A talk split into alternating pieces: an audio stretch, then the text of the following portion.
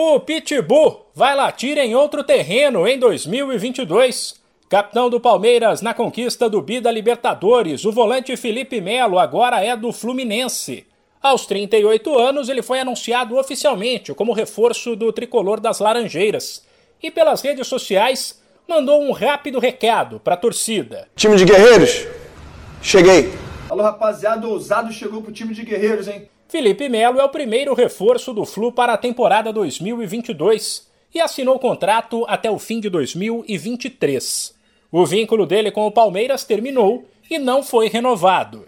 O Verdão entendia que precisava se rejuvenescer e que o ciclo do ex-camisa 30 tinha chegado ao fim depois de uma passagem para lá de vitoriosa. Durou cinco temporadas e ainda teve títulos do Brasileiro, do Paulista e da Copa do Brasil. Tanto que Felipe Melo, mesmo fora do Verdão, foi homenageado pelo Palmeiras nos últimos dias.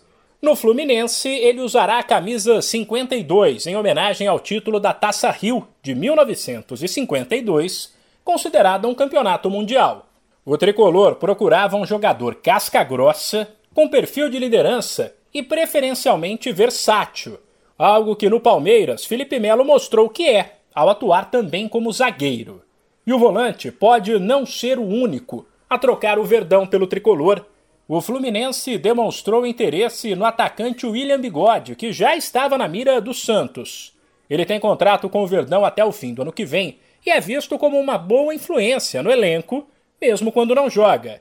Porém, o atacante de 35 anos perdeu espaço em 2021 e, dentro desse processo de renovação do Palmeiras, pode sim ser negociado.